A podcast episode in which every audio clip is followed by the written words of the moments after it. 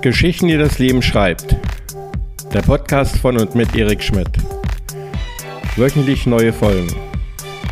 Mehr Infos unter geschichten.erik-schmidt.de.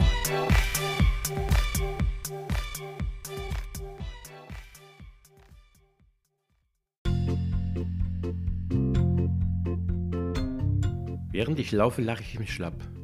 Als ob eine Frau mich einholen könnte. Man weiß doch, wie die laufen.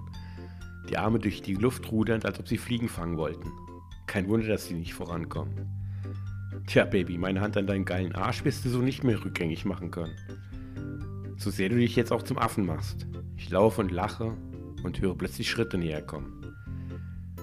Verdammt, hat die Alte jetzt irgendeinen Möchtegern-Helden gefunden, der ihr die Ehre retten will? Damit habe ich aber nicht gerechnet. Da war doch keiner weit und breit. Ich habe extra drauf geachtet. Aber irgendwer kommt näher, das kann ich deutlich hören. Ich drehe meinen Kopf im Lauf, um zu sehen, mit wem ich es zu tun habe. Das kann doch jetzt nicht wahr sein, das ist die Alte. Habe ich wirklich die einzigste Frau erwischt, die rennen kann? Verdammt. Aber ich habe noch Reserven und ziehe das Tempo an. Zwar bemerke ich augenblicklich, dass meine Lunge diese Geschwindigkeit nicht lange mitmachen wird, aber was soll's. Für ein paar Meter und damit einen sicheren Vorsprung sollte es reichen. Aber Pustekuchen, die blöde Kuh bleibt dran. Auch sie hat ihre Geschwindigkeit erhöht. Das geht doch nicht mit rechten Dingen zu. Wer ist die? Eine Leistungssportlerin? Dann muss ich mein Tempo eben noch etwas erhöhen. Lange wird das nicht gut gehen. Ich laufe bereits deutlich erkennbar im roten Bereich. Jetzt muss ich alles dran setzen. Es werden keine Gefangenen gemacht. Ein kalter Schrecken ergreift von mir Besitz.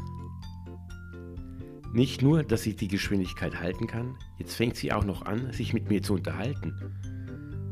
Dabei hört sie sich an, als ob sie schlendernd hinter mir herlaufen würde.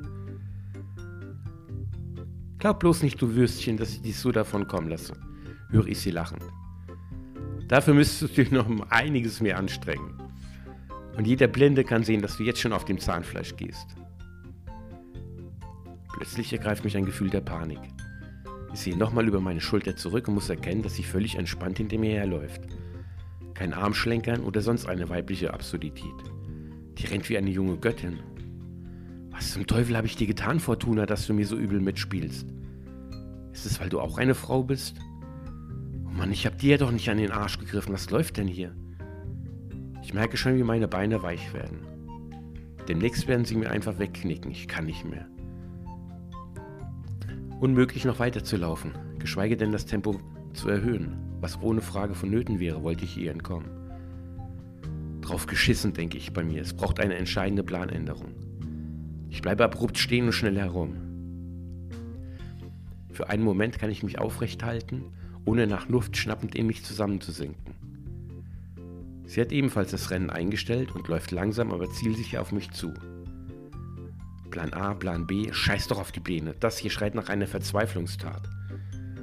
Als sie bis auf wenige Meter an mich herangekommen ist, falle ich plötzlich vor ihr auf die Knie und fange laut an zu heulen und zu betteln.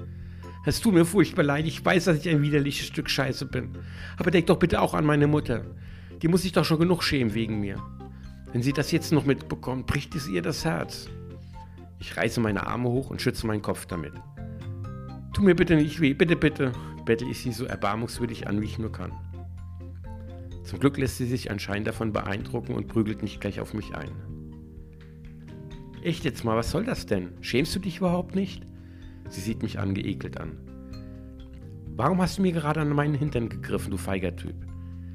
Weil ich so armselig bin, das weiß ich doch. Bitte tu mir nicht weh, ich, ich mache es auch nie wieder, ehrlich. Und wie ich dies sage, merke ich plötzlich, dass meine Blase dem ganzen Druck nicht mehr gewachsen ist. Mein Hose ist nass im Schritt und vor mir breitet sich ein Bach aus, der zwar so aussieht, als handele es sich dabei nur um Wasser, von dem wir beide jedoch wissen, dass es sich um etwas anderes handelt. Mittlerweile haben sich einige Passanten um uns geschart und nehmen belustigt Anteil an der Freakshow, die sich vor ihren Augen abspielt. Als ob die ganze Sache nicht schon peinlich genug für mich wäre. Zum Glück nimmt sie Abstand davon, mir meinen dämlichen Arsch zu versohlen. Das würde gerade noch fehlen, dass mir die Hose runterzieht und mir vor all den Leuten den Hintern versohlt. Aber vielleicht kommt mir die Sache mit meiner Blase auch entgegen und sie ekelt sich zu sehr, um es zu tun. Ich bleibe zur Sicherheit noch eine Weile da unten auf meinen Knien sitzen, nachdem sie gegangen ist. So schnell wie die rennen kann, will ich kein Risiko mehr eingehen. Danach raffe ich mich auf und mache mich vom Acker. Du dämliche Kuh, denke ich bei mir. Wenn du wüsstest, dass meine Mutter schon lange tot ist. Zum Glück kann ich schnell schalten, denke ich bei mir und fange schon an, mir die Sache gedanklich so zurechtzulegen, dass ich einigermaßen knifflig davonkomme und mir nicht eingestehen muss, was für eine jämmerliche Gestalt ich doch bin. Ach, heute Abend noch ein paar Bier, da sieht die Sache schon anders aus. Und wer weiß, wenn ich es nur geschickt genug anstelle, habe ich mir das ganze Morgen vielleicht schon so zurechtgelegt, dass ich vor mir als der Held dastehe, der ich zwar ohne Frage nicht bin, aber doch gerne wäre. Ich brauche nur irgendeine Story für die Jungs in der Kneipe, falls sie von dem Vorfall Wind bekommen sollten. Hey Mann, die Staaten werden auch von einem Schwachkopf regiert. Die Faschos denken sich einfach irgendeinen Unsinn aus und die Aufgeklärten haben nichts Besseres zu tun, als ihre Rechtschaffenheit wie eine Trophäe vor sich herzutragen. Warum also sollte ausgerechnet ich mir Gedanken machen?